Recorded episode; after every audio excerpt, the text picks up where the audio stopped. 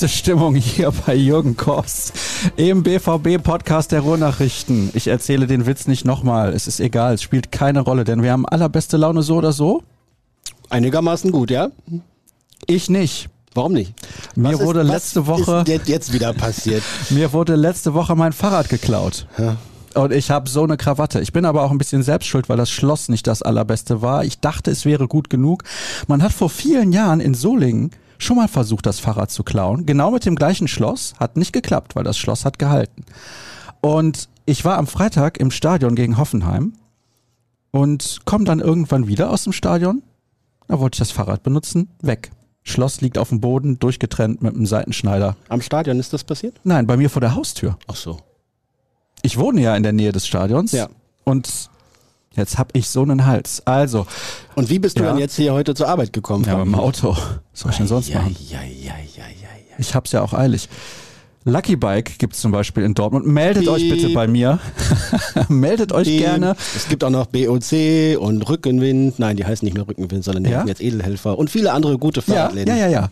Meldet euch gerne bei mir und wenn ich den Namen eures Geschäftes regelmäßig hier in der Sendung nennen darf oder soll, dann kann ich gerne das erledigen, ist gar kein Problem. Ich krieg einfach ein Fahrrad umsonst. Das ist ein das ist gar kein geldwerter Vorteil, würde ich sagen. Das ist einfach nur ein Freundschaftsdienst. Das ist Schleichwerbung und strafbar und das wollen wir überhaupt nicht haben. Was? Das ist journalistisch nicht äh, koscher. Und wenn wir das Logo einblenden würden? Dann müsste es einen offiziellen Vertrag dafür geben. Ja, und alle Moderatoren, finde ich, sollten mit einem neuen Fahrrad ausgestattet werden. Wenn wir das offiziell machen, können wir das gerne tun. Ja? Ja. Also nochmal der Aufruf, meldet euch bitte. Oder einfach vielleicht ein vernünftiges Paar Schuhe, damit der Kollege mal äh, hier. Nein, nein, nein, nein, nein, nein. ankommt. Schuhmäßig bin ich ganz gut ausgestattet, da kann ich nicht klagen, da habe ich einen anderen Sponsor. Aber, aber wirklich, wie kann man sowas machen? Ich verstehe es nicht, Jürgen. Äh, ich auch nicht. Ich hatte den äh, Fall noch nicht. Also weder, dass ich ein Fahrrad geklaut habe, noch, dass mir mal eins geklaut wurde. Ich habe mal eins nicht wiedergefunden. Da war ich aber noch jung und das lag an anderen Umständen. Ach so, ja. Was hattest du getrunken? Äh, Pilz? Haha, Pilz. Okay, ja gut. Alles klar, Wirklich, da verstehe. habe ich das Fahrrad nicht wiedergefunden. Bin am nächsten Tag wieder hin, da stand es eigentlich immer noch. Aber ich, nachts konnte ich es nicht mehr finden. Ist aber jetzt auch, also viele Jahre her, 25 oder so. 25 Jahre her, das war, Vielleicht. als du dann 17 warst. Ja, vielleicht war ich sogar noch jünger. Oh, okay, alles klar. Was? Ich war vorher noch jünger, ja. So, ja, wo, weil ich dachte, man kann eigentlich erst ab einem gewissen Alter Alkohol konsumieren. Bier mit 16, oder? Ja, eben. Mhm. Also warst du 16? Ja, genau. Ja, ja, ja, mindestens. Das ist kurz nach meinem 16. Geburtstag gewesen. Ja, ich denke auch. Ich denke, es war am 16. Geburtstag. Das ist im Februar 1996 gewesen. Das ist korrekt. Mhm. Ja, ja. So gut kenne ich meine Kollegen. Ja, ich bin entsetzt. Entsetzt? Mhm.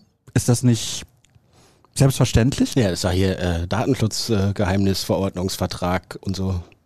Heute hat die Kollegin Carolina Meinert Geburtstag. Ja. Ich weiß nicht, ob Ich sie das jetzt ihr soeben. hören kann. Ja, ich wollte quasi über den Podcast gratulieren, weil sie kann eventuell hinten in der Chefredaktion hören, was wir sagen. Oh, oh. Also alles Gute. Ja. Auch von mir habe ich hier gerade schon mitgeteilt mit äh, dem mir gerade geläufigen Bonmot. Wir werden nicht älter, wir bleiben nur länger jung. Na gut, ich weiß jetzt nicht, ob der mich so vom Hocker haut. Ja, wenn man schon so alt aussieht. Ja.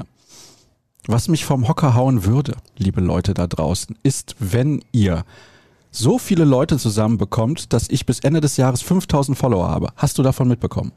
Äh, nein? Ich habe vor zwei Wochen mit dem Kollegen Kevin Pinnow darüber gesprochen. Der wurde nämlich irgendwie nach einem Foto gefragt, als er mit Dirk im Stadion war. Da haben irgendwelche Hörer gefragt, ob sie ein Foto mit ihm machen könnten. Und dann habe ich gesagt, ach, das läuft ja hier so super mit dem Fame. Dann nutzen wir das mal ein bisschen aus. Ich spende, wenn ich bis Ende des Jahres 5000 Follower habe, 250 Euro an guten Zweck. Jetzt haben sich schon einige Leute gemeldet. Einige haben auch gemeckert. Der will nur Follower. Der kann auch sowas für einen guten Zweck spenden. Ja, aber das war spontan. Ist mir so eingefallen. Und dann dachte ich, da können wir irgendwie was draus machen. Dann haben sich, wie gesagt, ein paar Leute gemeldet. Und ich weiß, einigen geht das jetzt schon wieder auf den Sack, dass ich das hier im Podcast mache, aber das ist nun mal die passende Plattform dafür. Und Jetzt haben wir überlegt, neben Subotic Stiftung könnte man machen, Kinderhospiz, irgendwas mit, ja, Krebs. Ist auch immer ganz gut, wenn man da was unterstützt. Und wir haben uns noch nicht final festgelegt, das ist das eine. Das andere ist, dass sich, wie gesagt, ein paar Leute gemeldet haben, die gesagt haben, ja, ich gebe auch ein bisschen was. Und jetzt dachte ich, wenn wir da eine größere Nummer draus machen, dann kriegen wir vielleicht 5000 Euro zusammen. Meinst du das drin? Was ist der Plan? Was ist dein Konzept?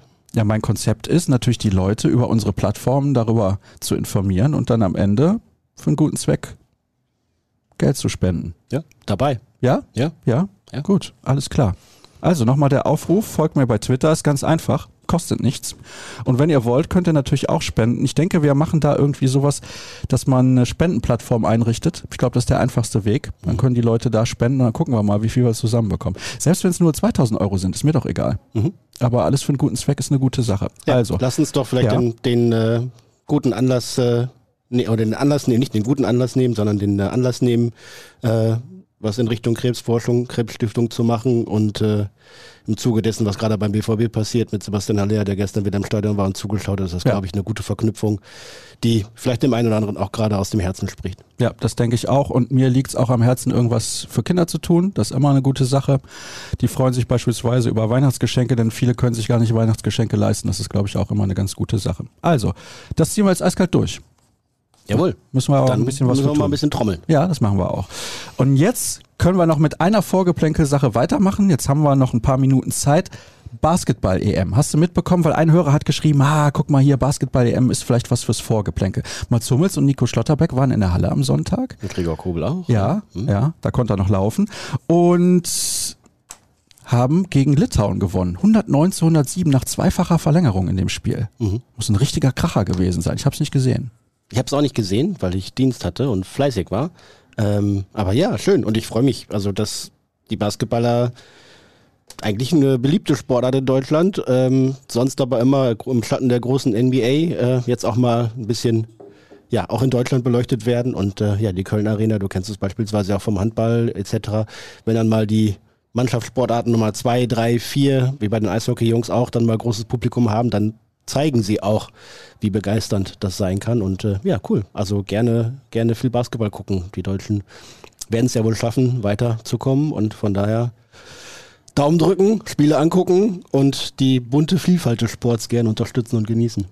Ich ärgere mich ein bisschen, dass ich bei keinem Spiel war bislang, hat aber zeitlich einfach nicht funktioniert oder es gab halt einfach keine Tickets mehr, muss man auch sagen. Also die Hütte ist jedes Mal voll. Beim Eishockey war ich schon bei der WM, 2017 muss das glaube ich gewesen sein und auch mal 2010 gab es auch eine Eishockey-WM in Köln.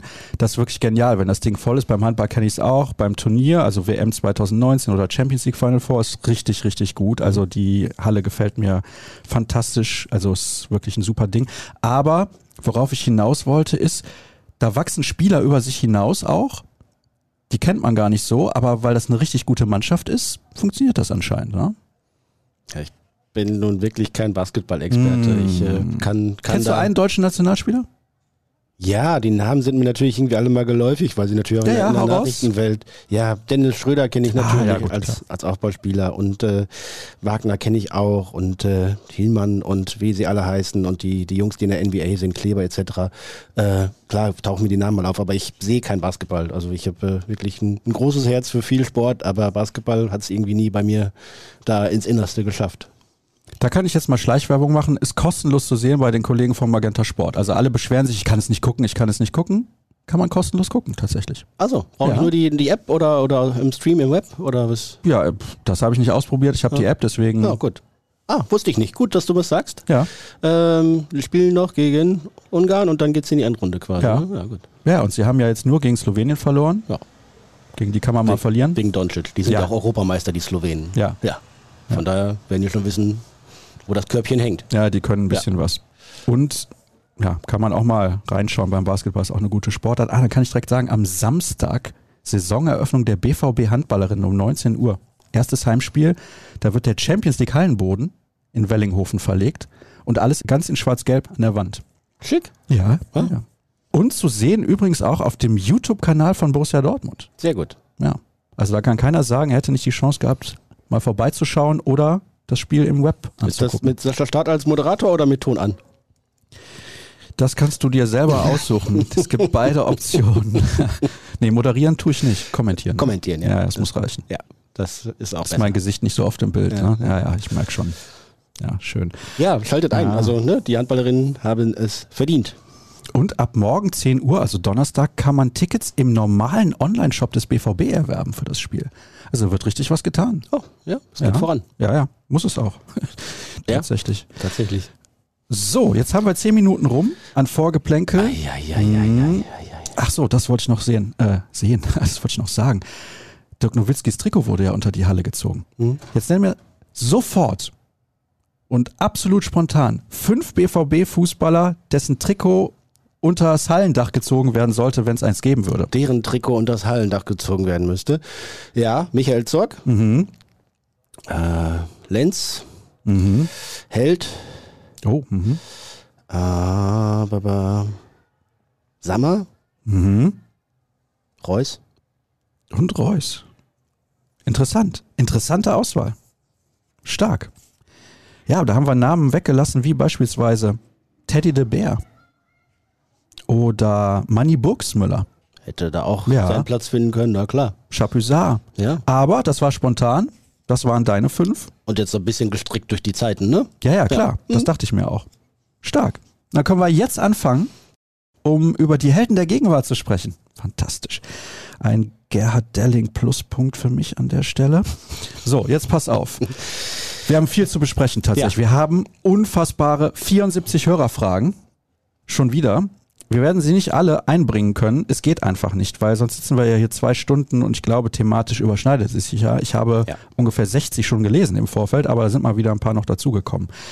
Zunächst mal weiß ich gar nicht, sollen wir noch über das Spiel gegen Hoffenheim sprechen oder liegt es schon zu lange zurück? Ach, wir können eben kurz schimpfen, dass das Stadion nicht ausverkauft ist, weil nur 800 Hoffenheimer kommen Oh. und man so ein bisschen Sicherheitsabstand zu Ja, denen ja, auch braucht, äh, zu dem Kegelclub, der da angereist war. Ähm, ja, äh, die TSG 1899 Hoffenheim gehört nicht zu meinen Lieblingsclubs in der Fußball-Bundesliga. Punkt. Und das Spiel hat der BVB hochverdient gewonnen, hätte es sich mit einem früheren zweiten Tor deutlich leichter machen können. Hat in der ersten Halbzeit richtig gut gespielt, mit das Beste, was ich diese Saison bisher gesehen habe. Ähm, in der zweiten Hälfte hätte man es sich, wie gesagt, einfacher machen können. Aber gut verteidigt, kaum was zugelassen, eine Halbchance.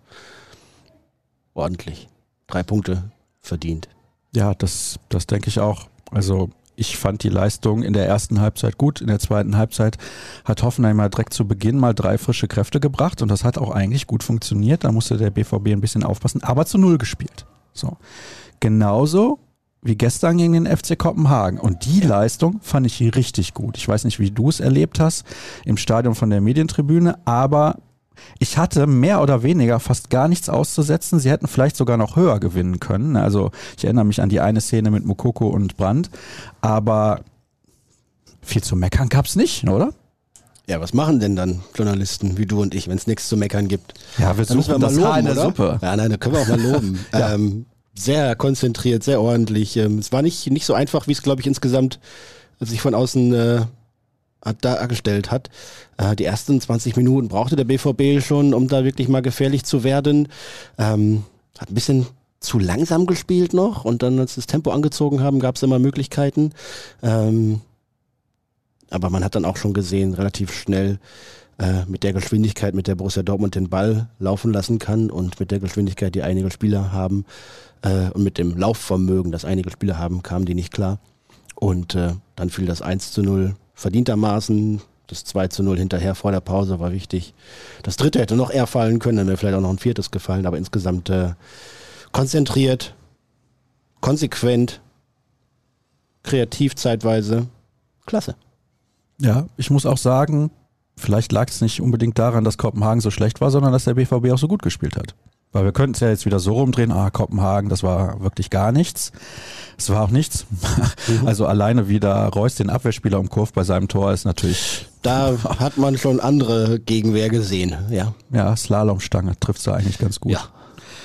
Also wirklich, ich, fand auch, dass sie in der zweiten Halbzeit dann weiter Druck gemacht haben. Gut und richtig. Und wie sie es auch gemacht haben, ich habe jetzt die eine Szene da schon angesprochen mit Brand und Mokoko, aber waren auch noch andere Situationen.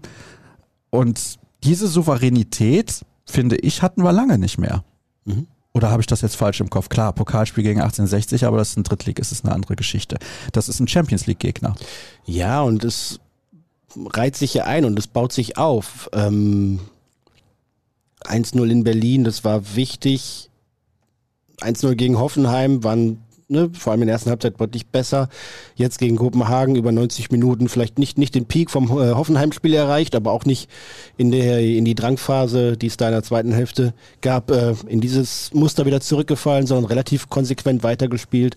Klar kann man noch Mankos aufzählen, wie die Chancenverwertung oder die Möglichkeit, den Ball noch besser in den eigenen Reihen zu halten, um den Gegner laufen zu lassen und es sich ein bisschen leichter zu machen, also so ein bisschen äh, ja, mit, mit Ball zu dominieren und sich mit Ball auszuruhen auch. Aber insgesamt sieht man, dass die Mannschaft mehr denn je und so viel wie lange nicht, würde ich sagen, es verinnerlicht, wirklich konsequent und gut gegen den Ball zu arbeiten und sich damit das Offensivspiel selbst zu erleichtern. Ähm, da waren ja gestern wirklich klasse Umschaltsituationen dabei, wo man dann auch merkt, ja, also dann ne, mach vorher den Schritt und den halben Sprint oder den Lauf nach hinten und umso leichter fällt es dir dann nachher vorne auch zum Zug zu kommen. Ähm, die Mannschaft lernt das einheitlich und geschlossen zu machen. Spieler tun sich ja vor, denen man da bislang nicht ihre größten Stärken nachgesagt hat. Ähm, und das gefällt mir richtig gut. Rundum zufrieden sind wir gerade.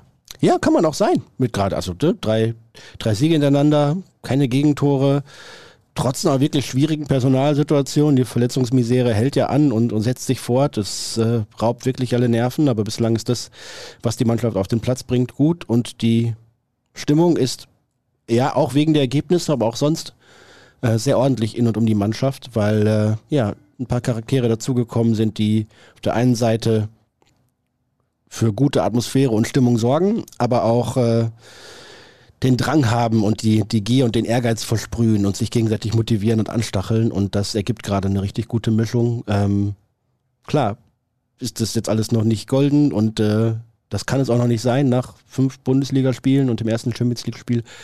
Aber das, das Fundament, das sich da gerade aufbaut und das sich abzeichnet, das gefällt mir richtig gut. Jetzt ist es nicht so lange her, dass wir nach dem 2 zu 3 gegen Werder Bremen ja alle gemeckert haben. Gesagt haben, oh, was war denn da los?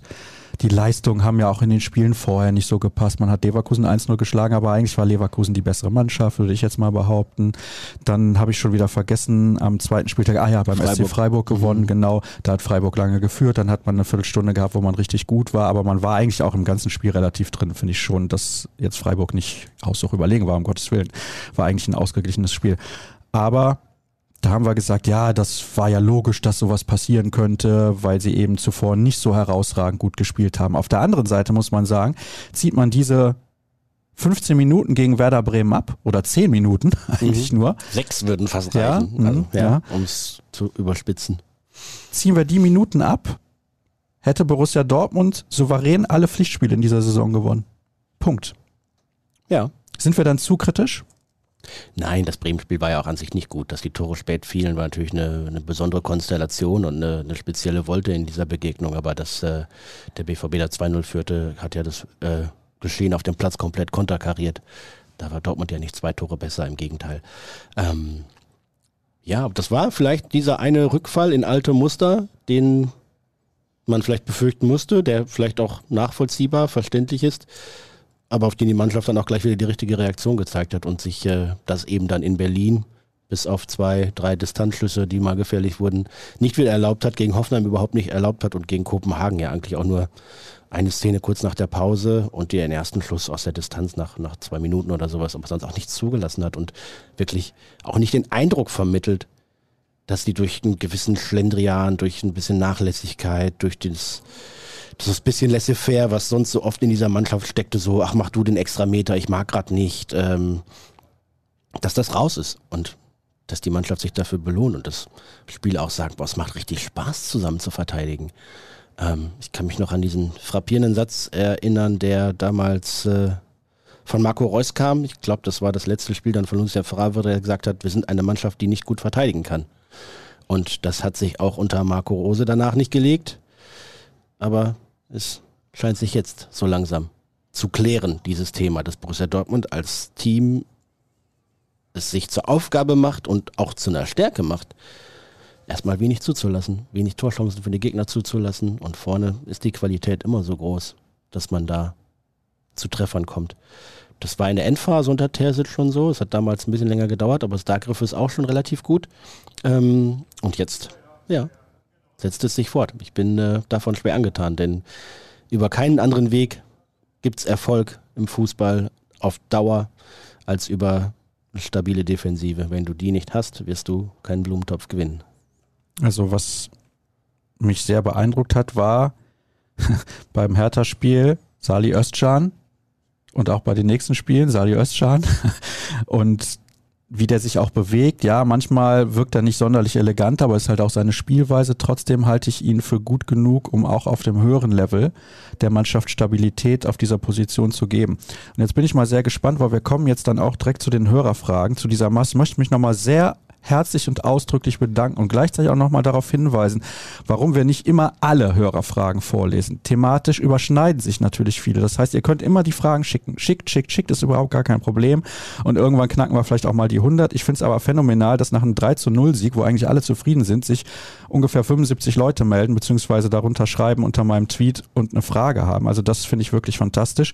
Und Jetzt geht es darum, verletzt hast du gerade schon angesprochen, Gregor Kobel wird jetzt einige Wochen ausfallen mit Muskelfaserriss. Da haben einige gesagt, wie kann das denn sein, dass ein Torhüter Muskelfaserriss erleidet? Aber okay, kann ja auch mal Gut, passieren. Der, der, Kollege hat genug Muskeln, ne? Ja, ich würde die nehmen. Ja, wird ja auch gut stehen. Ja? ja? ja? Denkst du, ich sollte mal in die Muckibude gehen? Ach, das kannst du auch zu Hause erledigen. Die besten Übungen sind die mit, äh, mit dem eigenen Körpergewicht. Das ist korrekt. Ja. Das bei mir hoch genug oder was wolltest du damit sagen? Das wollte ich gar nicht sagen. Nein, nein. Nur ich wollte dich vor Verletzungen schon. Es gibt ja Leute, die sagen, oh, ich mache jetzt Muckibude. Geh mal erstmal auf die, auf die Bank und dann drücke ich und dann. Nein, sie, so einfach äh, ist das nicht. Erstmal muss man sich ja auf einem Rad einfahren oder auf einem Rudergerät, damit der Körper warm wird. Das ist mal das Erste. Ja, das und Kreislauf dann, in Gang bringen, genau. Ja, und dann muss man mit den entsprechenden Gewichten arbeiten. Man kann aber, wenn man ins Fitnessstudio geht, ich habe das vor vielen Jahren in Nürnberg mal gemacht, sehr schnell sehr große Erfolge erzielen, wenn man regelmäßig hingeht.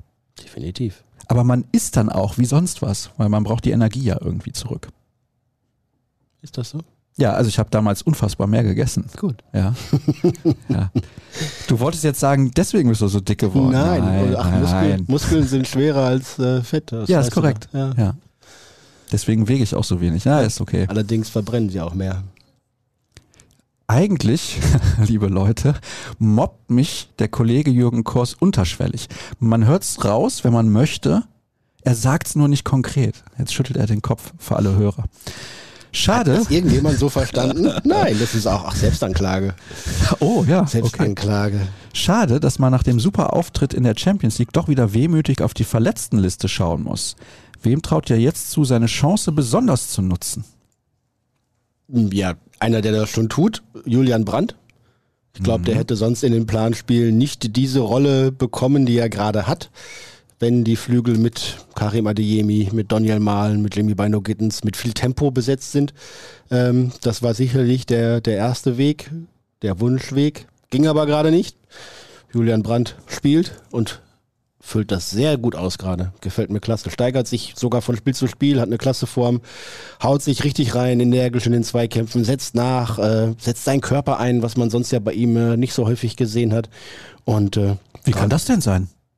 Wie das sein kann. Ja, dass ja, er den Körper jetzt einsetzt. Ja, er lernt es jetzt und er will es jetzt auch. Also da hat es irgendwie Klick gemacht. Er hat das auch selber gesagt. So irgendwie, ja, ich, äh, ich bin nicht der perfekte Fußballer. Manche Sachen kann ich gut, manche Sachen muss ich noch lernen und dann muss ich das jetzt auch mal machen. Ähm, und er hat äh, nach dem Kopenhagen-Spiel ganz nett erzählt von der Szene gegen Hoffenheim. Da hat er einmal 40 Meter so einen defensiven, intensiven Lauf gemacht und ist äh, geklärt. Ich weiß gar nicht mehr, gegen wen es war. Ich glaube, Brüll. Ja, auf jeden Fall hat das Publikum dann geklatscht und er sagte, Nico Schlotterbeck hätte ihm auch zugejubelt und gesagt, so sauber, klasse, danke. Und da hat er sich gefreut, dass er seinen Defensivspielern in der Mannschaft auch mal helfen konnte. Und äh, ja, das spricht so ein bisschen für den, für den Geist, der da gerade herrscht. Körpersprache bei ihm ist generell nicht die beste. Aber ich finde, wenn er jetzt lernt, in die Defensivzweikämpfe zu gehen, dass er immer mal einen Fehlpass drin hat, liegt aber auch daran, dass er Risiko geht. Und du musst Risiko ja. gehen, um gewisse Aktionen halt dann auch so einzuleiten, dass sie zu einem Tor führen. Wir haben es jetzt gestern ja wieder gesehen. Da war auch Risiko mit dabei bei solchen Aktionen, die Brandt dann hatte. Aber ich finde, hat sehr, sehr gut gespielt. Er war Man of the Match und das auch nicht grundlos, obwohl er kein Tor gemacht hat. Also das sagt ja auch einiges aus. Mir hat die Leistung sehr, sehr gut gefallen. Die Leute da draußen wissen, dass ich ein großer Fan von Julian Brandt bin, weil ich glaube, die Kreativität, die er hat und diesen Freigeist, den benötigst du, um halt diese speziellen Situationen zu kreieren. Und wenn du ihm das wegnimmst, dann funktioniert das halt einfach nicht. Ja, und endlich klappt das Zusammenspiel mit Marco Reus auch mal besser. Ne? Die beiden finden sich immer mehr und profitieren voneinander mit Vorlagen und Abschlüssen entsprechend. Wenn jetzt Julian Brandt von Marco Reus noch eine gewisse Kaltschnäuzigkeit im Abschluss sich anschaut, dann kann er auch ähnlich viele Tore erzielen. Die Chancen hat er eigentlich in jeder Partie. Äh, da ist er immer zwei, dreimal irgendwie rund um den 16er in Schlussposition. Aber er ist eigentlich eher der, der Vorlagengeber. Das äh, zeichnet ihn mehr aus. Da haben Sie aus dem Bremen-Spiel wohl die richtigen Schlüsse gezogen. Was meint ihr, können Sie dieses intensive Pensum durchhalten? Ich hoffe es natürlich und danke euch generell für euren tollen Podcast. Da freue ich mich jede Woche drauf. Vielen Dank für die Nachricht. Ja, das Pensum mit den Verletzten jetzt ist natürlich ein Problem, weil jetzt geht es am Wochenende nach Leipzig, dann fährt man nach Manchester, dann das Derby. Puh. Ja, knackig, aber da tatsächlich muss man einfach sagen, müssen die Jungs jetzt durch. Ne? So eine zwei knackige englische Wochen. Ähm, die sind schwer, die Beine werden am Ende vielleicht nicht mehr so leicht gehorchen, aber sie müssen, gerade weil auch die Alternativen nicht da sind. Ne? Wie gesagt, Jamie Bino Gittens fällt lange aus, Moda Hut fällt lange aus, Matteo Morey wissen wir, Alea fällt lange aus, äh, Schulz ist kein Thema und äh, jetzt kommt noch Kobel dazu. Gut, da hat man mit Alex Meyer zumindest einen soliden Ersatzmann. Das äh, ist nicht das größte Drama. Mal gucken, was mit äh, Torgan Hazard passiert, der sich irgendwie nach zehn Minuten im Spiel gegen Kopenhagen schon an den Oberschenkel fasste. Ähm, ist mir nicht ganz erklärlich, wie das so passieren kann. Toi, toi, toi, hat danach noch fünf, so zehn Minuten sogar weitergespielt. Hoffentlich ist nicht mehr kaputt gegangen. Er meinte, lass uns mal ein, zwei Tage abwarten und schauen, wie sich dann anfühlt gestern. Ja, das äh, fehlende Polster, die fehlenden Alternativen machen das Ganze natürlich nicht leichter. Und wenn man sich beispielsweise gegen Kopenhagen dann die Bank angeschaut hat, dann waren da nicht so viele, die schon große Bundesliga oder gar internationale Erfahrung gehabt hätten. Ich glaube, wer, wer saß noch auf der Bank, der schon viele solcher Spiele bestritten hat? Ein Emre Can, ein Marius Wolf. Gio kam dann einigermaßen zeitig rein. Ja, und dann waren da noch so Leute wie Tom Rote, wie ein Papadopoulos. Da wird es dann schon dünner. Und die Bank war nicht mal voll besetzt. Also es waren, glaube ich, noch zwei Plätze frei sogar. Was ist denn mit Adeyemi? Ja, ich denke, dass er am Samstag wieder spielt, aber diesen. Das wäre schön. Ja, ich denke, diese, diese Fußverletzung, Zehenverletzung, die er sich direkt im ersten Spiel gegen Leverkusen eingehandelt hat, ne? Sollte nicht so dramatisch sein, aber in Berlin hat es ihn ja dann nach einer gewissen Zeit im Spiel doch schon wieder so arg behindert, dass er runter musste. Ähm, grundsätzlich richtig, das ausheilen zu lassen, aber er fehlt natürlich, keine Frage. Und gleichzeitig, wenn er jetzt zurückkommt, darf man ihn dann auch nicht wieder drei Spiele durchjagen, sondern auch dann muss er natürlich behutsam äh, da wieder aufbauen in Form. Wäre natürlich gut, gerade für das Spiel in Leipzig, aber auch für das Spiel in Manchester, jemand mit seinem Tempo zu haben, der äh, da mal für Gegenangriffe angespielt werden kann. Fehlt. Und bei Donny, Daniel Mahlen genauso. Ne? Der war schon während der Vorbereitung mal verletzt und jetzt, gerade als die Saison begann und der sich eigentlich, ja, zumindest in eine ordentliche Form gebracht hatte, fällt auch wieder aus, wird auch wieder dauern. Also es ist ein leidiges Thema. Ja, vor allem, weil so eine Verletzung, da denkst du, es kann nichts Schlimmes sein. Und dann spielt er halt wochenlang nicht. Aber gut, wäre schön. Hab ihn meiner Kicker 11 Adeyemi. Ach, deswegen? Ja, deswegen hm. frage ich hm. nach. Ja. Ich muss sagen, der BVB-Kapitän 2024, Nico Schlotterbeck, spielt bislang überragend. Genauso wie Özcan. Der hat in der Champions League eine Art Libero gespielt. Für mich sind diese beiden Spieler der Grund dafür, dass man bereits fünfmal zu Null gespielt hat. Seht ihr das genauso? Die sind sicherlich ein wichtiger Baustein dafür, ja. Ähm, ich hatte mich mit, mit Dirk, der, Dirk Krampe, da drüber unterhalten, noch während der Sommerpause, glaube ich. Ähm, und wir haben so ein bisschen darüber diskutiert, ob Sally Özcan sowas wie so ein eigentlicher Königstransfer für den BVB sein könnte oder sein wird, weil genau ein Spieler mit seinen Tugenden so sehr gefehlt hat. Ähm, jetzt wirft er das rein. Er ist ein total selbstloser Fußballer, mannschaftsdienlich, räumt halt ab für die anderen, schließt die Räume. Hinter, äh, äh, vor ihm kann Jude Bellingham dann auch immer rumtouren, wo er will und auch seine Position auch mal verlassen, weil er sich sicher sein kann, Özcan passt hinter mir auf. Äh, das passt sehr gut und auch, auch Schlotti hatte, ja, dieses, dieses giftige, gierige, hungrige in sich. Ähm, fußballerisch richtig klasse. Ich habe selten gerade auf so einer, ja, fragilen, schwierigen Position im Abwehrzentrum sich so schnell einfinden sehen wie ihn. Das ist äh, klasse. Also er spielt nach vier, fünf Spielen so, als ob er nie woanders gewesen wäre. Gefällt mir total gut. Und ja, fünfmal in sieben Spielen zu null. Sagt doch schon was aus. Ja, absolut. Zumal man ja in Freiburg eins kassiert hat. Das ist jetzt nicht so schlimm, kann mhm. man mal eins kassieren. Und über die sechs Minuten gegen Werder Bremen ja. haben wir eben schon gesprochen. Da kommt nochmal Lob für Julian Brandt. Der Hörer ist froh, dass er nicht verkauft wurde. Finde ich auch. Es wäre keine gute Idee gewesen, vor allem bei den ganzen Verletzten jetzt. Hätte RB Leipzig nicht mit der Entlassung Tedescos bis nach dem BVB-Spiel warten können. Jetzt haben sie Domenico Tedesco entlassen. 50 Euro darauf, dass Marco Rose der nächste Trainer von RB Leipzig ist. Was sagst du, Jürgen? Das wäre äh, aus dem Fenster geworfenes Geld, wenn ich da jetzt dagegen halten ah, würde. Ah, schade. Ich wollte mir das Mittagessen verdienen. Hm. Ja. Kannst mich einladen. Ja, dann könnte ich dich direkt einladen. ist kein Problem. Nee, also, was sagst du dazu? Glaubst du, das hat große Auswirkungen? Jetzt werden sie ja erstmal bis zum Wochenende eine Interimslösung nutzen, würde ich jetzt mal behaupten. Oder geht das mit Rose so schnell? Vielleicht geht das auch ganz schnell. Hat er nicht mit dem BVB den Vertrag aufgelöst zuletzt? Mhm. Ja? Mhm. Ja. Ja, hat er Abfindung bekommen. Daraufhin ist ja sogar auch nochmal die äh, Gewinnwarnung rausgegeben worden dass der BVB aufgrund dieser Personalentscheidung und der Abwicklung da nochmal, was war das, fünf bis acht Millionen oder sowas weniger bekommen sollte. Wie ärgerlich. Ja. Oder? Das ist jetzt man, unglücklich. Dass man ihn, ja gut, sonst hätte man ihn ja für, für die Vertragslaufzeit noch weiter bezahlen müssen. Nein, jetzt nur bis er jetzt in Leipzig anheuert. Du meinst, man hätte von RB dann noch eine Ablöse fordern Nein, können? Ablöse nicht, aber man hätte den Vertrag auflösen können, mhm. ohne dass man das Gehalt hätte weiterzahlen müssen, beziehungsweise diese Abfindung. Mhm. Ja. Naja, jetzt ist es so gekommen. Also glaubst du, das hat Auswirkungen jetzt am Wochenende? Glaubst du, Rose ist ja. tatsächlich da schon auf der Bank? Kann ich mir vorstellen. Und ja, natürlich hat es Auswirkungen. Ne? Also das ist ja, ich weiß nicht, ich bin kein intimer Leipzig-Kenner. Ähm, aber es ist ja schon frappierend, wie diese Mannschaft mit dem Kader, wo ich sagen würde, wenn man das von Position 1 bis, weiß nicht, 20 durchgeht, dann ist der Kader von RB nicht schlechter als der in Dortmund. Also ganz bestimmt nicht.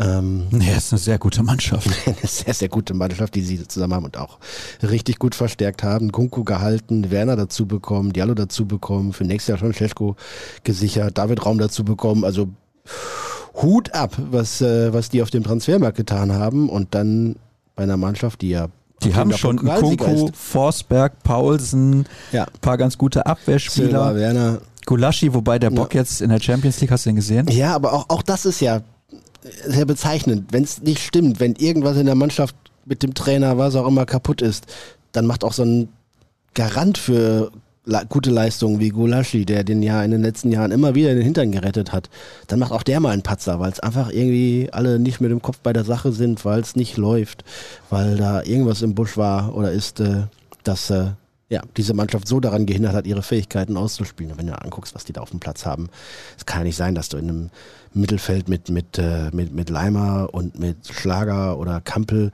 äh, da stehst und du kriegst dann irgendwie von Frankfurt 4 und von Donetsk 4. Also das ist da ja, von Donetsk, das ist die schlechteste Mannschaft in dieser Gruppe.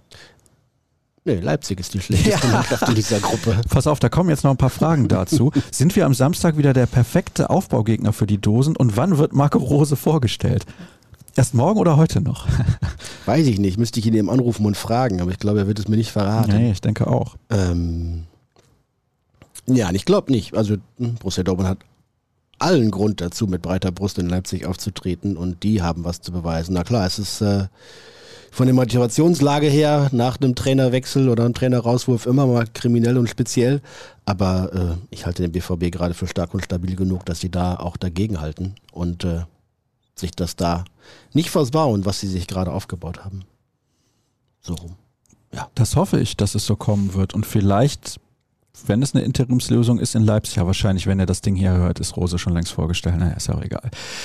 Hier gibt's nochmal Lob auch für die Jungs von BVB Kompakt an der Stelle. Das wollte ich auf jeden Fall mal weiterleiten. Und Jürgen Kors, wie sieht es aus mit den BVB-Finanzen? Ich rede zum Beispiel von der Bilanz-PK, der finanziellen Perspektive und den Verträgen von den neuen Premium-Partnern. Wann schreibt der BVB wieder schwarze Zahlen?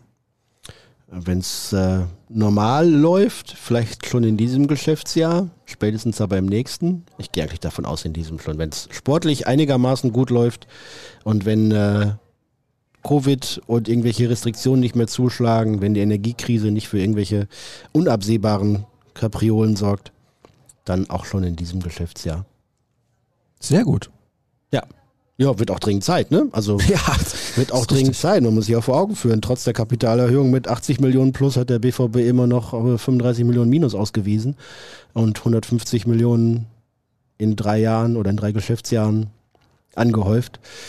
Das äh, ohne Schulden, ohne aktuelle Schulden zu bewerkstelligen, ist schon ein Ding. Aber jetzt muss auch langsam mal wieder was nach vorne gehen. Da muss man sagen, wenn du jetzt sagst, ohne aktuelle Schulden das zu bewältigen, Hut ab. Ja, richtig. Aber ne, ohne das Werkzeug der Kapitalerhöhung wäre es schwierig geworden. Ja, trotzdem. Also ja. das muss man erstmal so hinbekommen. Ja, richtig. Ja. Äh, gleichzeitig haben Clubs, also ganz unterschiedliche Clubs wie Bayern München oder der SC Freiburg schwarze Zahlen geschrieben im abgelaufenen Geschäftsjahr, die ganz unterschiedliche wirtschaftliche Möglichkeiten und Fähigkeiten haben. Mhm. Gestern vor dem Fernseher haben wir Jule Brandt richtig gefeiert. Es war sein Abend. Ja, wir haben eben schon über ihn gesprochen. Ich glaube, da müssen wir nicht nochmal drüber reden. Aber hier noch eine Frage. Ist Meier für die Ausfallzeit von Kobel gesetzt oder mischt Lotka auch noch mit? Lotka ist nicht für die Champions League gemeldet. Richtig. Also würde ich sagen, Meier spielt jetzt erstmal. Meier spielt jetzt erstmal. Genau dafür ist er geholt worden. Ähm, Torwarttrainer Matthias Kleinsteiber hat sich ja lange und genug und viele Gedanken gemacht, wie er dieses Dilemma da mit seinen drei potenziellen Nummer 1 äh, Torhütern auflöst. Bücke ist weg, Hitz ist weg. Er hat in Meier extra jemanden gesucht, der klar Ambitionen hat, aber seine Ambitionen nicht über die von Gregor Kobel stellt und äh, weiß, wo sein Platz ist im Torhüter-Team. Gestern ist er reingekommen, hat mich durchaus überzeugt. Gut mit dem Fuß, Bälle verteilt nach links, nach rechts, flach, aber auch hoch bis Richtung Mittellinie auf die Außenverteidiger. Einmal wurde er gebraucht, kurz nach der Pause, nach einer Ecke, als dann Lerager war, dass der Däne da frei zum Schluss kam. Da kommt er raus, macht sich breit und klärt das. Und ansonsten, äh, ja, hat einen sehr soliden Eindruck gemacht und einen guten Start gehabt. Und er ist, das spricht vielleicht auch für ihn, er ist erfahren, ne? Er hat nicht unsäglich viele Spiele gemacht in der zweiten Bundesliga, aber in den letzten Jahren doch regelmäßig im Tor gestanden und äh, ist da in einem guten Rhythmus eigentlich und äh, der macht sich dann halt auch nicht in die Hose, wenn es jetzt mal Champions League ist oder am Samstag nach Leipzig geht. Die Qualitäten bringt er mit. Na klar, Gregor Kobel ist in der Form, die er ja jetzt eigentlich seit Beginn seiner Zeit in Dortmund gezeigt hat, die klare Nummer eins und ein, ein richtiger Unterschiedsspieler. Aber für diese Zeit, glaube ich, kann Meier das einigermaßen überbrücken. Klar, wenn du mich fragst, wer soll in Manchester im Tor stehen, dann würde ich natürlich sagen Gregor Kobel und nicht Alex Meyer. Aber geht halt gerade nicht. Jetzt hat man vielleicht noch Glück. Also ich glaube, das Spiel am Samstag in Leipzig natürlich unglaublich wichtig. In Manchester kann man die Punkte nicht einplanen, auch mit Gregor Kobel nicht. Von daher ist das in Ordnung. Schalke sollte man auch mit Alex Meyer schlagen. Also ja. ist das, glaube ich, in Ordnung. Gucken wir mal, wie sich das jetzt in den nächsten Tagen dann entwickelt, beziehungsweise welche Leistungen Meyer bringt. Gestern hatte er ja nicht so viel zu tun. Von daher konnte er sich nicht richtig auszeichnen. Kurze Multiple-Choice-Frage an euch, Herr Lunken. Hat RB Leipzig ab Samstag eine handfeste Krise? A. Wahrscheinlich leider ja. Warum denn wahrscheinlich leider ja? Verstehe ich nicht. B, leider ja. C, ja. okay, ich verstehe. Jetzt habe ich es verstanden. Auf jeden Fall wollte er sagen, Leipzig hat am Samstag eine Krise. Ja, äh, dann ist der Dienstag schon der Samstag. Ja, ich denke auch. Oder der Mittwoch auch. Ja, äh, irre. Äh, aber wäre ja auch eine merkwürdige Konstellation, wenn dann jetzt in Kürze das alte Gladbacher Duo Max Eberl und Marco Rose bei den Dosen da das Sagen hat. Mhm.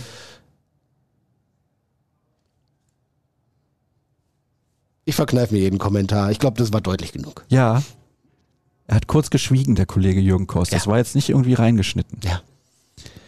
Ich wünsche Sebastian Aller nur das Beste. Hoffentlich wird er wieder gesund. Was passiert, wenn er nicht wieder gesund wird? Gott bewahre, ist der BVB auf diesen Ernstfall vorbereitet. Die Ablöse war ziemlich hoch. Ja, die Ablöse ist gezahlt oder wird gezahlt. Das Geld ist investiert. Ähm, solange er nicht spielt, ab einem gewissen Zeitraum nicht spielt, sechs Wochen, vier oder sechs Wochen, sechs Wochen ist glaube ich, ähm, wird das Gehalt nicht mehr fällig vom Club, weil dann die äh, Gewerkschaft, bzw. Spielerversicherung etc. einspringen. Ähm, aber ja, also da würde ich erstmal von dem menschlichen Fall ausgehen. Und da ist ein Profisportler eigentlich in der Blütezeit seiner Karriere, der soll wieder auf den Rasen. Und es ist ja schon cool, wenn er sich dann gerade gut fühlt, sich fit genug fühlt und ins Stadion geht, weil Champions League ist und er das Spiel sehen möchte und da, da Bock drauf hat und seine Teamkollegen das auch mitbekommen, dass er im Stadion ist und sie da anfeuert und mitfiebert mit einem äh, schwarz-gelben Schal um den Hals. Ein besonderer Moment. Hat gut getan, dass er, dass er da ist. Hat der Mannschaft, glaube ich, gut getan. Hat, wird ihm gut getan haben, das mitzuerleben und ihn auch weiter motivieren, äh, in seiner Therapie zu arbeiten. Und wie gesagt, der Idealfall, dass er im, im nächsten Jahr wieder mit angreifen kann. Ob das so klappt, wie es weiter verläuft, ist natürlich von unfassbar vielen Faktoren abhängig, über die wir auch gar nicht hier spekulieren wollen. Ähm, ich würde mich freuen, wenn er bald wieder auf dem Rasen ist. Das wäre sehr, sehr schön. Ja, absolut. War ja jetzt auch gestern im Stadion und das war eine sehr ergreifende Szene.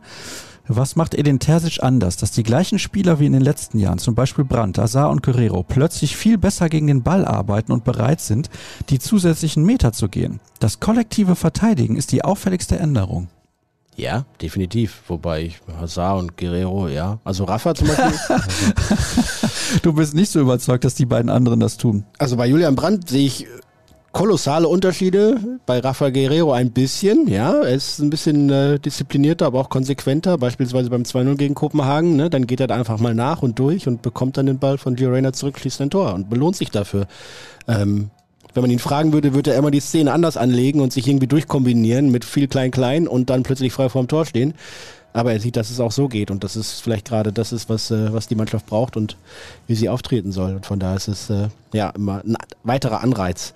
Torgan Hazard, äh, ja, was, ich habe ihn in der ersten Saison in Dortmund durchaus gefeiert, weil er grundsätzlich ja ein toller Kaderspieler ist, der dir auf vielen Positionen weiterhelfen kann, ne? der nie herausragt, aber das Niveau einigermaßen hält. Ähm, aber die letzten beiden Jahre waren dann in Summe zu wenig für ihn, von ihm. Ähm, da bin ich gespannt, wie das, wie das weitergeht. Er ist nicht derjenige, der da für, für großen, großes Pressing, für Pressing-Fußball unbedingt ausgelegt ist, glaube ich. Mein Weil, Tipp, ja, er ja. wird im Sommer 2023 Borussia Dortmund verlassen. Ja, da, das äh, kann ich mir auch gut vorstellen, denn allein wenn man sich seine Verletzungshistorie anguckt, ist es auch ein Spieler, in den man investiert, aber von dem man vergleichsweise wenig zurückbekommt und der die Mannschaft auch nicht, nicht weiterbringt in diesem Moment. So tolles, also wie gesagt, so sehe ich ihn dafür feier, dass er einfach ein potenziell toller Kaderspieler ist, äh, ist das, was da an Output kommt, zu wenig. Er versprüht ja auch keine Torgefahr mehr. In der ersten Saison hat er gute Scorerpunkte noch gesammelt, seitdem aber auch nicht mehr sehr viel. Ja. Sehr wenige, äußerst wenige. Ein BVB-Verantwortlicher sagte mir mal, wenn Torgan Hazard in der Startelf steht, dann weißt du, dass irgendwas schief läuft. Ui, ui, ui. Können wir das rauszitieren? Können wir das rausschneiden und daraus einen eigenen Schnipsel machen? Nein. Ich schreibe mir direkt mal die Zeit auf. Fantastisch. Na, weil er, also das, das, ist gar nicht so bös gemeint, wie es jetzt vielleicht gerade rüberkam oder wie es da auch oh. gesagt wurde. Aber er ist auf keiner Position besser als irgendjemand anders. Er kann viele Positionen spielen, aber es gibt einen besseren Linksverteidiger, es gibt einen besseren Rechtsverteidiger, es gibt einen besseren Linksaußen, es gibt einen besseren Rechtsaußen, es gibt einen besseren Zehner. Ja? Also eigentlich müsste er nicht spielen. Wenn er spielt, ist ein anderer ausgefallen. Wer ist der Torgan Hazard der BVB-Redaktion? Hier bei uns? Oh, das kann ich nicht machen. Schöne Grüße, Flo. Ich hoffe, du hörst zu. Nein, Spaß. Ein Spaß. Ein Spaß. War schon lange nicht mehr hier im Podcast, der Kollege Florian Gröger. Ja, da wird es mal wieder Zeit. Ja, es ist ja jetzt auch mal wieder im Stadion. Ja. Ja, ja. tatsächlich. Ja. ja. Müsste aber seinen Allerwertesten dann auch mal hier in die Redaktion bewegen. Da habe ich ihn schon lange nicht gesehen. Ja, ich schon. Aber ähm, Frag ihn doch einfach mal. Ja, ich frage. So Richtung, Richtung Derby oder so, mal. Ah, oder nach, ja, nach ja. dem Derby. Ja. Frag ihn ah. doch mal nach dem Derby. Das Könnte ich machen, gerne. Ja. Moin aus Südbaden. Viele BVB-Spieler sind derzeit richtig gut drauf. Da wird auch der Bundestrainer ein Auge drauf haben. Bitte bewertet doch die Wahrscheinlichkeit in Prozent, dass folgende Spieler zur WM fahren. Da sind ein paar interessante okay, dabei. Jetzt pass auf. Ja, konzentriere. Ja, konzentriere. Nico Schlotterbeck. Äh, 100. Mats Hummels. 65. Niklas Süle. 90. Marius Wolf. 0. Julian Brandt. 50. Marco Reus. 95. 5%, dass er sich verletzt. Och nee. Moderhut. Äh, gegen null er fällt er jetzt aus. Karim Adiemi. Ah, 30, 40 vielleicht? Weil er verletzt ist? Nee, weil er nicht das Niveau hat, noch nicht. Ah, hat der okay. Bundestrainer ja ganz deutlich gesagt. Da sind andere weiter. Ja gut, ist richtig. Okay, dann wären wir damit durch. Das Kann waren schon alle. Kandidaten? Ja, es waren ja genug, oder? Keinen vergessen? Emre haben wir noch vergessen. Emre taucht schon gar nicht mehr auf. Ja, Was ist denn da los? ja, keine Ahnung. Wo da sind müssen wir denn den die, Hörer Wo sind fragen. denn die Emre-Fans hier? Jonas, was ist da los mit dir? Ja, also Emre könnte man ja natürlich auch noch dazu zählen. Ne? Auch, Null. ja, null würde ich nicht sagen. Torgan Hass auf einem etwas höherem Niveau, würde ich sagen. Der kann auch verschiedene Positionen spielen, ist aber auf keiner besser als die anderen. Ja. Ich denke, er wird nicht mitfahren. Ich denke auch. Also null. so, hier wird Nein, null würde ich sagen. 25. gefragt, war die Niederlage gegen Bremen vielleicht der Turnover für den BVB, dass die Mannschaft nun anders spielt, wie zum Beispiel das Verteidigen aller Mannschaftsteile. Eventuell erleben wir hier einen Lauf wie damals die Niederlage gegen Frankfurt in der Saison 2021, wo es am Ende den Pokalsieg gab. Natürlich keine Garantie auf einen Titel, aber vielleicht ein wichtiger Faktor für eine gute Saison, was man seit langem vermisst. PS, euer Podcast ist toll und verkürzt meine Pendelei. Danke, Toni. Sehr gut. Ja, also kann das dieser Turnover sein, beziehungsweise dieses eine Spiel, was die Mannschaft so aufgeweckt hat für eine Serie? Ich bin mir da nicht so sicher. Ich glaube, ich würde behaupten, dass es nicht diese Niederlage ist, sondern die gemeinsamen Erfolgserlebnisse. Wenn du als, als Trainer in eine Mannschaft kommst, dann haben die meisten Spieler aus der Jugend, aus dem Seniorenbereich, auf verschiedenen Stationen, sagen wir so zwischen fünf und zehn Trainer erlebt, die sie irgendwie deutlich beeinflusst haben. Jetzt kommt ein neuer Trainer und erzählt dir das, was er wichtig und richtig findet. Okay, mhm. Hört man ihm zu? Ja, okay, ja, ja, klingt gut, klingt schlüssig, mhm. Probieren wir mal. Du versuchst es umzusetzen, deine Mitspieler tun das auch und du siehst, es funktioniert. Dann kommt der Punkt, wow. Fünfmal zu null gespielt in sieben Spielen.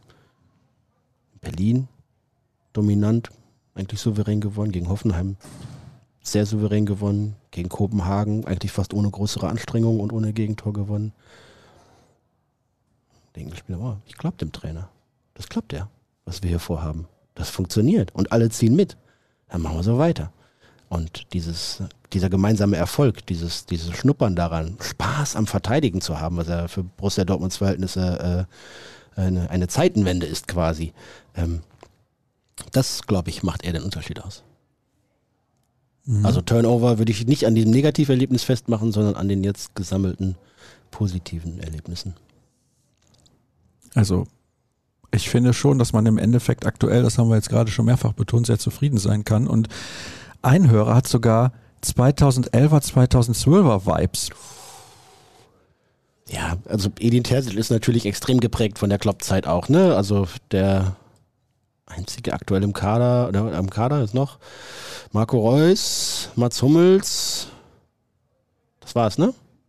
Sonst hat keiner mehr die Klopp-Zeit miterlebt im Kader. Nee. Aber er hat natürlich gesagt, ne, wir sind, haben uns alle verliebt in diesen Vollgasfußball und das ist was, was Edin Terzic geprägt hat und da möchte er auch wieder hin und dementsprechend, ja, hat das natürlich Anklänge davon, weil das ja auch so angelegt ist, ne, sich zu verausgaben und den Gegner zu jagen und den Ball erobern zu wollen und schnell nach vorne zu spielen. Das ist äh, sicherlich nicht mehr der äh, monotone, melodone Fußball von Lucien Favre und das ist auch gut so. An den stabilsten, nee, an die stabilsten Frisuren im Podcast-Universum. Was muss man tun, damit Julian Brandt jedes Spiel solchen Einsatz zeigt? Ich musste das vorlesen, wir haben über Julian Brandt jetzt schon mehrfach gesprochen. Ja, ja, ja. Aber was hat er denn gegen deinen, was haben die gegen deinen Playmobil-Toupet? Äh, Das weiß ich nicht. Und was haben sie gegen deine Frisur? ist pflegeleicht. Ja, das stimmt. Ja. Terzic macht so weiter, wie er aufgehört hat. Anfangs holprig und später souverän. Eine Tendenz ist nicht zu leugnen. Fluch der Verletzung geht in eine neue Runde, haben wir eben auch schon ein bisschen drüber gesprochen. Hat man schon was von Michael Zorg gehört? Aki Watzke meinte mal in einem Interview, man kann sicher davon ausgehen, dass Zorg nicht auf ewig nur die Füße hochlegen wird. Ja, hat er gesagt äh, im Talk bei uns, glaube ich, ne, dass er ihn irgendwann mal im Laufe des Jahres, äh, wenn er erstmal seine freie und ruhige Zeit genossen hat, mal ansprechen wird. Und Michael Zorg ist halt Borusse durch und durch. Es wird irgendeine Funktion, eine Aufgabe geben, die er vielleicht übernehmen kann. Aber ich äh, glaube, aktuell hat er doch noch keinen großen Bedarf, sich da wieder in die vordere Reihe zu drängen. Überschrift am Wochenende Rose Revanche gegen Ex-Verein. Gern geschehen, ja. Och nö. Ist ein bisschen platt. Nee, das, das würde ja bedeuten, dass Leipzig gegen den BVB gewinnt. Das wünsche ich mir ja gar nicht. Nee, vielleicht meinte er das vor dem Spiel. Ah, okay. Ja, ja. also dass die Revanche ansteht. Ja. Hier geht es nochmal um das gemeinsame Arbeiten der Mannschaft gegen den Ball. Ach Mensch, das fällt aber jetzt allen auf. Ist erstaunlich, wie viele Leute das tatsächlich aber auch schreiben. Ja, es Gutes ist ja Zeichen. auch, es, ja, es ist ja auch äh, augenfällig, absolut. Jetzt pass auf, Champions League um 18.45 Uhr. Was gibt es Schöneres für den normalen Arbeitnehmer? Endlich mal nicht erst mitten in der Nacht zu Hause und total zerstört am Tag danach. Wer ist eigentlich irgendwann mal auf die Idee gekommen, solche arbeitnehmerunfreundlichen Anstoßzeiten zu implementieren? Wie 21 Uhr. Jetzt also folgendes. Das Stadion gestern war nicht voll. 70.000 waren da. Und das lag woran? Zu früher Anstoßzeit. Viele Leute konnten nicht um 18.45 Uhr schon in Dortmund sein. Warum nicht? Ja, weil sie dann noch arbeiten müssen. Ja, dafür konnten andere Leute ins Stadion gehen, die sonst um 23 Uhr nicht mehr da wären, aber bis 21 Uhr. Mhm. Das Gegenargument muss ich leider zählen lassen. Erbost mich, aber ist egal. Ja, ja. Fakt ist, es war nicht ausverkauft. Das lag auch an der Anstoßzeit. Es lag an einem eher unattraktiven Gegner und es lag daran, dass es sehr kurzfristig war. Sehr kurzfristig, es gab ein paar Probleme beim Ticketing. Ähm, ja, also da kam das eine oder mit dem anderen zusammen, aber ich glaube, spätestens gegen Sevilla und Manchester City gibt es dann auch volle, volle Hütte. Ja, davon kannst du ausgehen. So wird es sein. Hier wird nochmal die Teamarbeit gelobt. Wahnsinn. Was ist denn da los? Geile Innenverteidiger und defensive Stabilität aktuell. Reus wirkt so spritzig wie seit mindestens fünf Jahren nicht mehr. So robust war er vielleicht noch nie. Dazu ist er kaum verletzt. Ja, korrekt. Wie lange traut ihr diesem Marco Reus zu, den BVB zu führen? Er hat eine komplette Vorbereitung hinter sich, das merkt man ihm an und das tut ihm gut. Äh, ähnlich bei Mats Hummels, der ähm, Frühsommer sogar länger Pause hatte, weil er nicht bei der Nationalmannschaft war. Ähm, ja, und wir haben ja oft genug auch über diese alternden Stars gesprochen. Wenn sie fit sind, wie Mats Hummels jetzt, und wenn sie wirklich äh, richtig im Saft stehen, wie Marco Reus, dann sind sie einfach immer noch richtig gut. Das verlieren sie nicht. Bei Mats war es immer, war es oft eine Frage der Fitness. Ne? Ist er wirklich gesund? Ist er, ist er voller Höhe der Leistungsfähigkeit oder schleppt er irgendwas mit sich rum? Bei Marco waren es eher die größeren Einschläge, die ihn zwischendurch rausgeworfen haben. Aber er ist jetzt über lange Zeit eigentlich stabil. Ähm, kleinere Sachen mal rausgenommen. Und beide sind im letzten Vertragsjahr. Ich glaube, beide wissen, was sie am BVB haben. Der BVB weiß, was er an ihnen hat.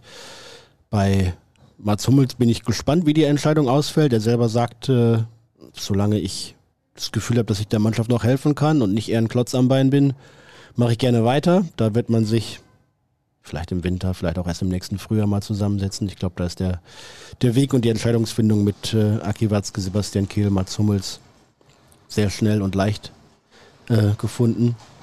Und bei Marco Reus kann ich mir noch nicht vorstellen, dass Borussia Dortmund in die nächste Spielzeit ohne ihn als Kapitän geht.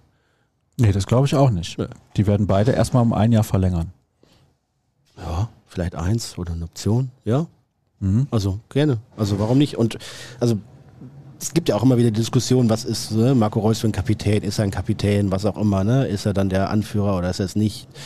Ähm, die Mitspieler sprechen alle nur gut über ihn und ich glaube, das äh, kann man einfach auch mal so stehen lassen. Vielleicht ist er nicht der Lautsprecher nach außen, vielleicht ist er auch manchmal auf dem Platz derjenige, nicht derjenige, der dann am ehesten Gift und Galle äh, versprüht.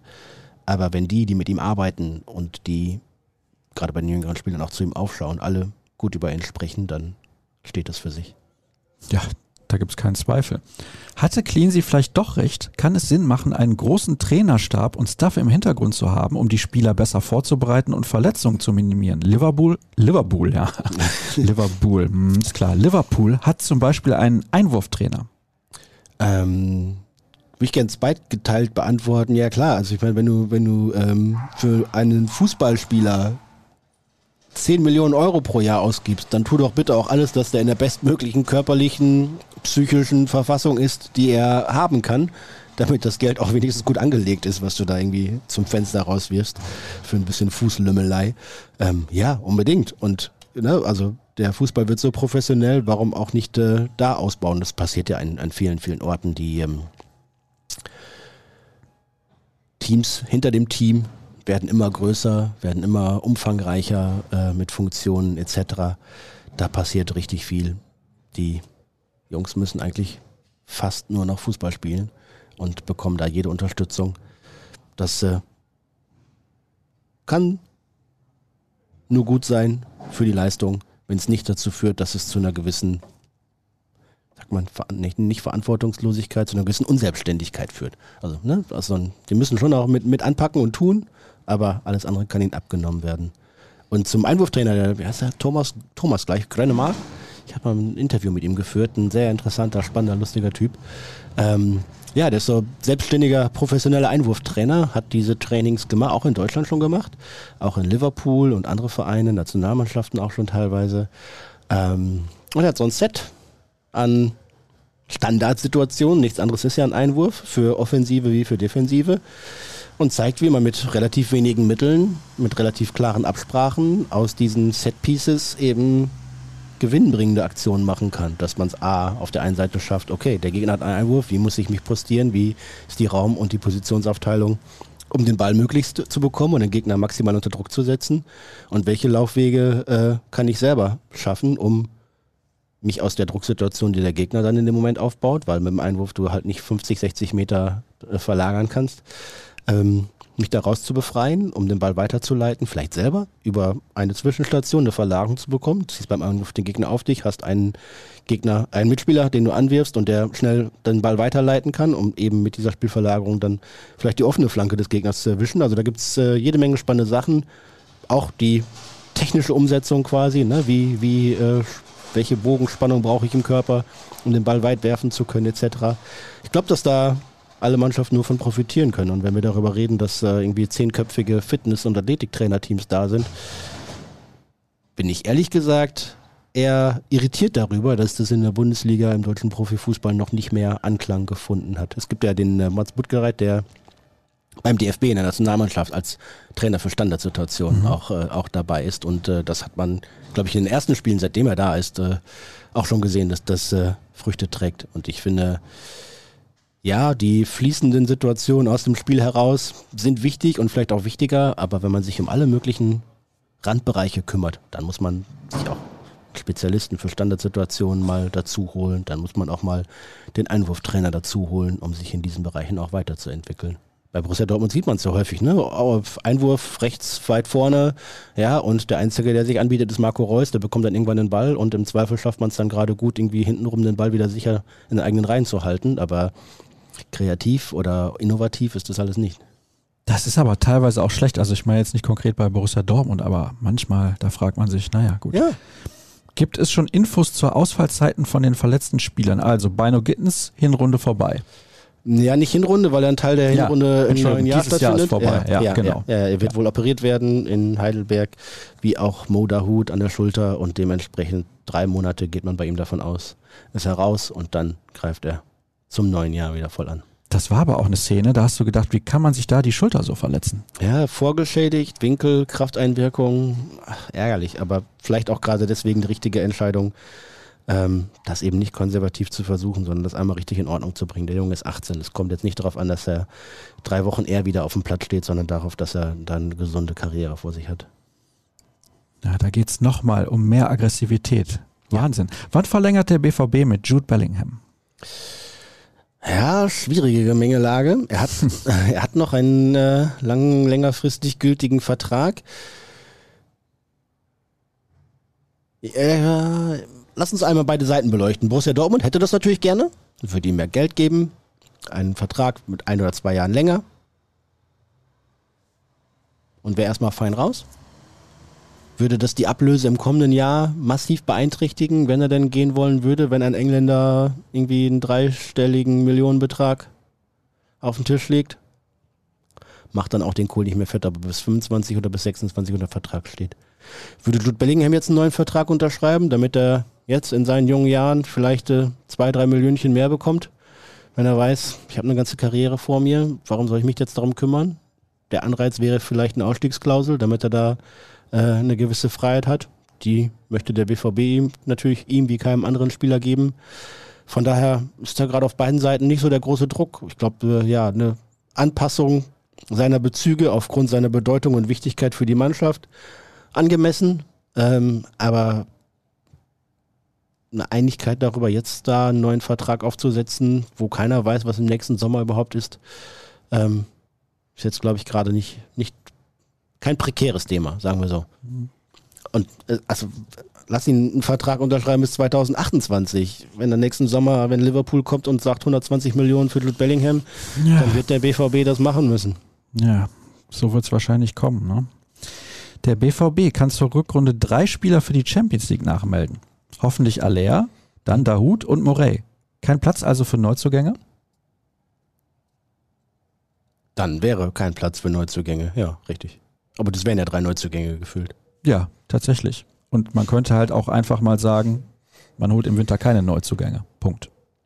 Ja, also ich glaube, Sebastian Kiel hat es auch deutlich gemacht, dass er eigentlich kein Freund von Wintertransfers ist. Ähm, ja, und es ist da die ein oder andere, äh, aber der ein oder andere Aufgabenbereich, Außenverteidiger, links wie rechts, vielleicht im Sommer nicht so ideal gelöst worden oder hat nicht so ideal gelöst werden können, wie man sich das gewünscht hätte, weil es auch klar ist, es braucht zwei, drei Transferperioden, um den Kader komplett umzubauen. Da geht halt nicht alles auf einmal.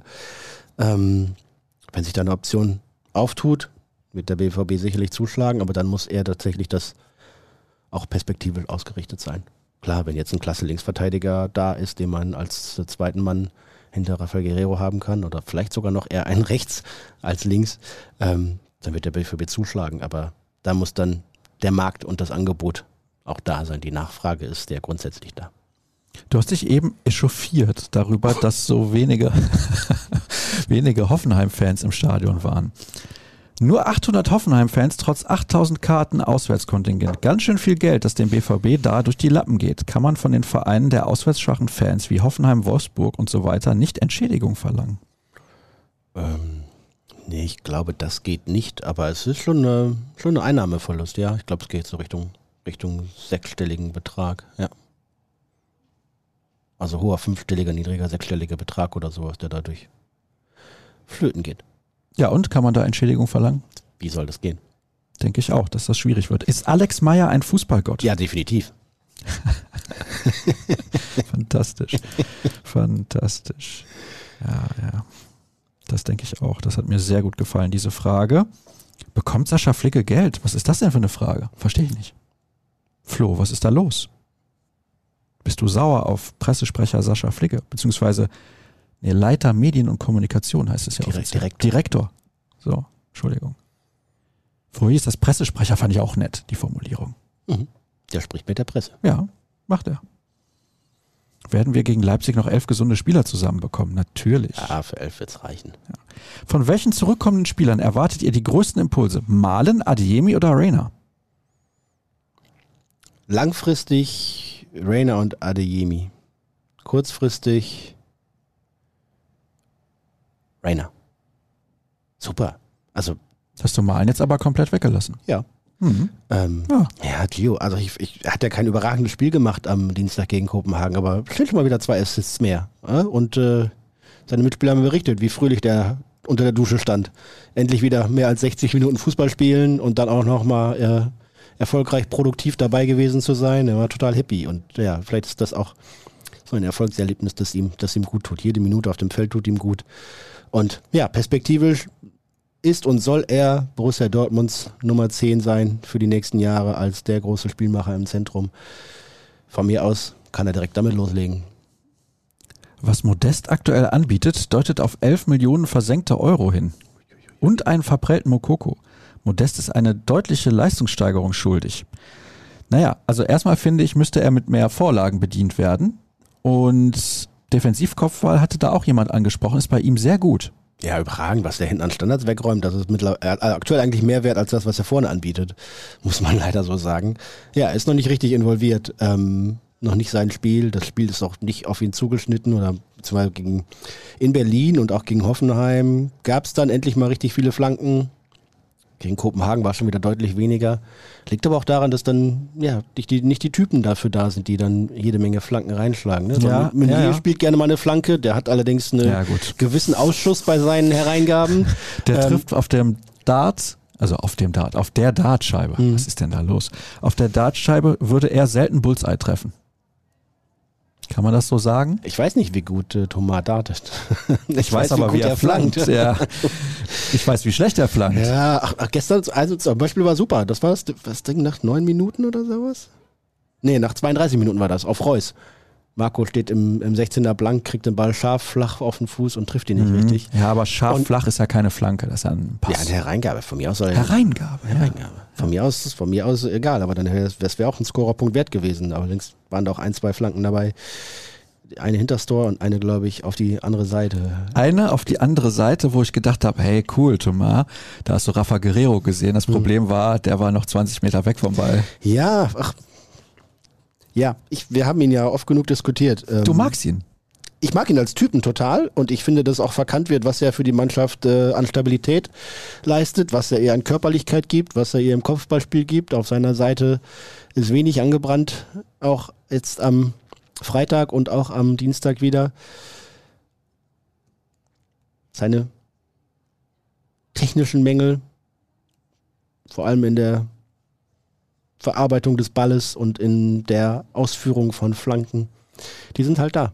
Aber gleichzeitig hat er beispielsweise gegen Hoffenheim, da steht er rechts und spielt mit dem rechten Außenriss so einen Chipball in den Strafraum rein. Ich glaube auf Brandt, der legt zurück auf Reus und der schießt knapp drüber. So eine Szene mit One-Touch-Fußball, wo ich gedacht habe, wow, der erste Pass kam von Thomas Mini. Hm, One-Touch-Football. Ah, so, guck mal an.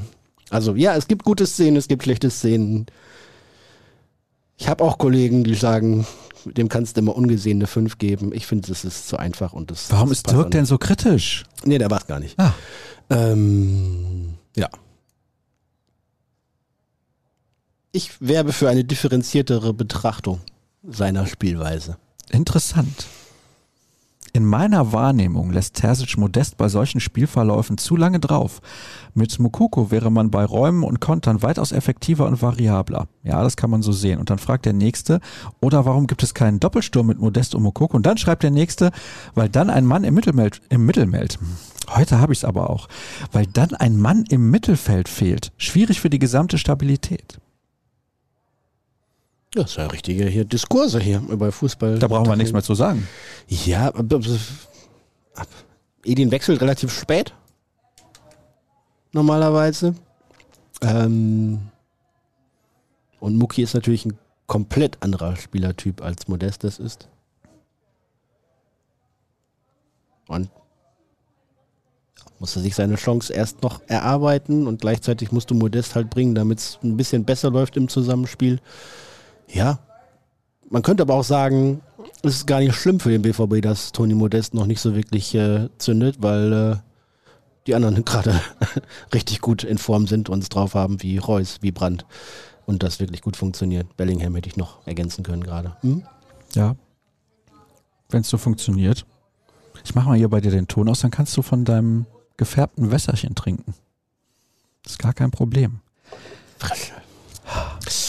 Wie sieht der Kontakt bei euch zum BVB bzw. der Spitze aus? Wie häufig findet der Austausch statt und wie? Äh, ja, telefonisch in der Regel, manchmal auch persönlich. Relativ regelmäßig. Und sehr ordentlich aktuell.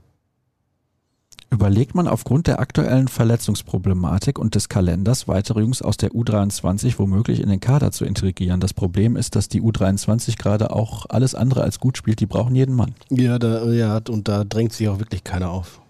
das kann man wohl so sagen. Und die U23-Spieler, die jetzt in der U19 in der News League ausgeholfen haben, konnten da auch nicht so wirklich helfen. Hm. Sieht nicht gut aus. Ja, U23 ist gerade nicht so rosig. Ja. Wie genau sieht der Zeitplan mit Adiemi und Malen aktuell aus? Da hast du ja, Ja. eben schon was Ja, zu gesagt. Hoffnung für Samstag berechtigt. Doppelsturm haben wir eben auch was zugesagt, beziehungsweise ich habe das vorgelesen. Auch wenn das jetzt wieder Träumerei ist, man muss den FC Bayern halt in den in den direkten Duellen mal wieder schlagen. Mein Gott. Zweimal verlieren gegen zweimal gewinnen sind zwölf Punkte Unterschied in der Tabelle. Union und Sommer haben es vorgemacht. Auch wir haben wieder richtig Team Spirit. Reicht das gegen Bayern? Ist noch weit weg, das Bayern-Spiel. Komm noch. Aber zu Null spielen ist immer schon mal gut, dass man nicht verliert. Bitte einmal den Kollegen Kors nach den Noten fragen. Reus, Schlotterbeck, Süle, Rayner und Guerrero sind beim Kicker besser weggekommen. Wurde vielleicht der Gegner unterschiedlich stark gesehen? Hast du die Noten gegeben gestern? Ja, ja. Ich habe es aber nicht mit dem Kicker verglichen. Ja, ich glaube, wir waren uns relativ einig. Vielleicht ist mal eine halbe Note drüber oder drunter. Ähm, aber ich glaube nicht, dass da große Unterschiede gab. Ich sage mal, alles, was im Bereich von einer halben Note ist, da müssen wir nicht lange diskutieren. Dann bewertet der eine die Szene mehr und der andere jene mehr. Wenn es eine ganze Note ist, dann müssen wir mal draufschauen, warum der eine dies oder der andere das gemacht hat. Aber da liegen wir eigentlich selten weit auseinander. Wie schafft man es, den guten Flow zu behalten, ohne dass in ein paar Wochen wieder die nervige Titelkampfdiskussion losgeht? Oder kann Terzic es schaffen, ich muss mich mal kurz doch eigentlich nur vorlesen, oder? Ja, ja, manchmal mhm. ist es ein bisschen schwierig. Oder kann Terzic es schaffen, den Mediendruck in positive Energie zu wandeln, was unter anderem Favre ja bei aller Fachkenntnis nicht gelang? Ist natürlich auch ein komplett anderer Charakter. Ja, Hast du damit jetzt die Frage beantwortet? Ich habe dein, dein, deine Einordnung der Frage bejaht. Ähm, ja, boah, ich, sie wird kommen, diese Diskussion, ne? jetzt reif für den Titel etc. Ich glaube, äh, die Antwort kann die Mannschaft nur selbst geben, wenn sie so auftritt, wie sie das gerade tut. Dann darf sie alles Selbstbewusstsein ausstrahlen und äh, sich auch hohe Ziele setzen. Warum nicht, ähm, wenn sie gleichzeitig nicht vergisst, wieso sie sich in diese Situation gebracht hat. Und dann gibt es irgendwann, spätestens zum direkten Aufeinandertreffen, ne? wann ist es? Im Oktober, ne? Anfang Oktober. Mhm. Am 8. Oktober, samstags 8. um 18.30 Uhr. Hast du mhm. Zeit? Da werde ich Zeit finden. Ja? Ähm, ja, und in den vergangenen Jahren war es ja so, dass Dortmund selbst zwei Tore selten gereicht haben, um die Bayern mal zu bezwingen. Ja. Vielleicht, vielleicht reicht es ja mal, zwei Tore zu schießen, wenn man vielleicht mal nur eins kassiert und nicht drei, vier, fünf. Gegen Bayern zu null wäre mal ein Anfang. Das wäre mehr als ein Anfang. Das wäre ja schon ein, ein Fortschritt. Weiß ich gar nicht, weil man das letzte Mal gegen die Bayern kein Tor kassiert hat. Uiuiuiui. Ui, ui, ui. Selbst den Pokal 2-1 auswärts mal mit Verlängerung. Das ist lange her, oder? Boah, war das nicht mal ein 1 zu 0 zu Hause, wo dann äh, Robben der den Elfmeter, Elfmeter nicht ja, reingeht? das glaube ich auch. Aber dazwischen. Oh. Das war 2011, 2012. Ja, das, das war ein 1-0 dann, ne? Mit dem, Hat man so lange gegen die Bayern Tor von, von Robert. Immer ein Tor kassiert? Oft auf jeden Fall. Ja, das ist, das ist eine berechtigte oh. Frage, die werde ich mal äh, mein lieber untersuchen. Wann hat der BVB zuletzt gegen Bayern München kein Gegentor kassiert? Mhm. Wahnsinn. Könnt ihr aus aktuellem Anlass etwas über Alexander Meyer erzählen? Kannst du, weil du mit Matze Kleinsteiber mal lange darüber gesprochen hast. Mhm. Und der war völlig begeistert von Alex Meyer und hat gesagt, mhm. wir holen den ja nicht ohne Grund. Ja, und auch mit seinem Manager mich mal ausgetauscht habe über ihn und äh, so weiter und über ehemalige Weggefährten. Ähm, ja, also Borussia Dortmund hat ganz bewusst und gezielt eine Nummer 2 gesucht, die auch nur eine klare Nummer 2 ist, der sich eben da ins Mannschafts- äh, oder Torhüter-Teamtraining einreiht, eingliedert, der Druck macht im positiven Sinne, um die Leistung hochzuhalten, die Mitspieler zu pushen, ähm, der auch für eine leistungsorientierte, gute Stimmung sorgt, äh, der keine allzu große eigene Agenda hat, sondern erstmal die Nummer eins unterstützt, indem er eben selber gut ist und, und äh, da im Training mitmacht und äh, das Ganze fördert und fordert. Ähm, ja, ich glaube, er ist in den letzten Jahren einer der solidesten, verlässlichsten Torhüter in der zweiten Bundesliga gewesen. Ähm, hat es mal in Stuttgart versucht, auch ganz oben anzukommen. Das hat damals aus unterschiedlichen Gründen auch verletzungsbedingt nicht geklappt. Hatte, glaube ich, so den, den Traum von der Bundesliga jetzt nicht, nicht ganz weit vorne ähm, oder ganz weit oben aufliegen gehabt. Aber als dann die Anfrage aus Dortmund kam, war natürlich klar, ja, also das äh, kann man sich natürlich nicht entgehen lassen. Und zack, gibt er hier sein Champions League-Debüt beim 3-0 gegen Kopenhagen. Ähm, Gute Geschichte für ihn.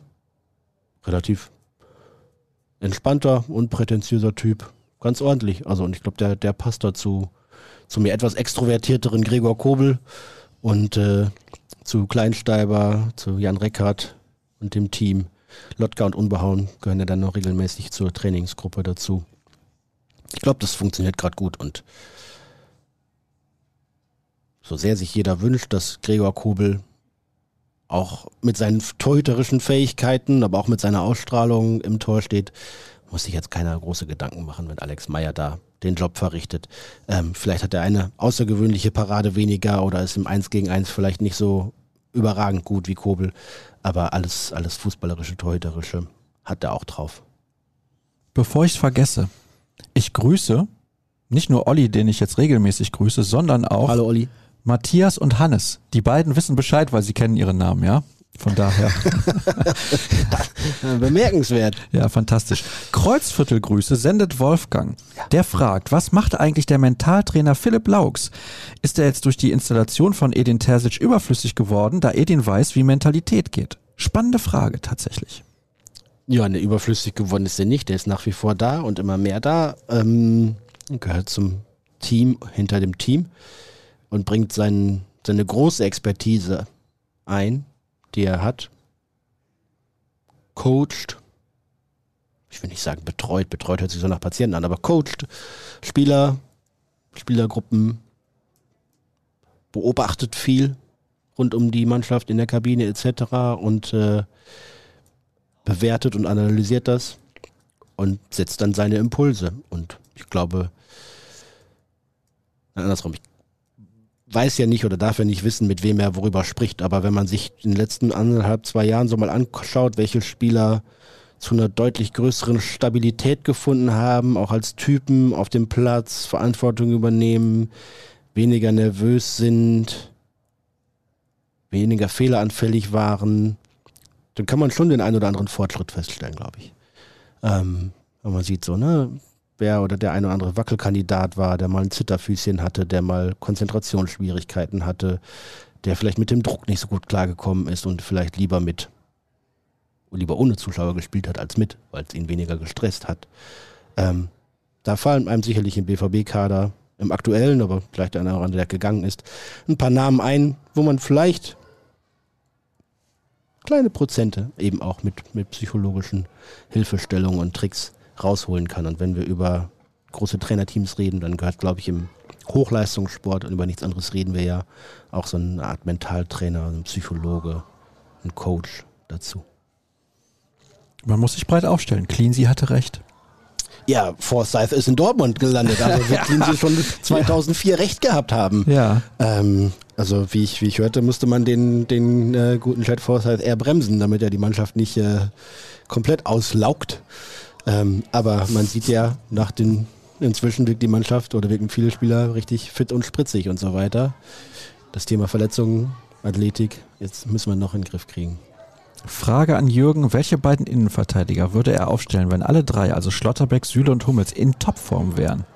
Und nein, kein Hin und Her.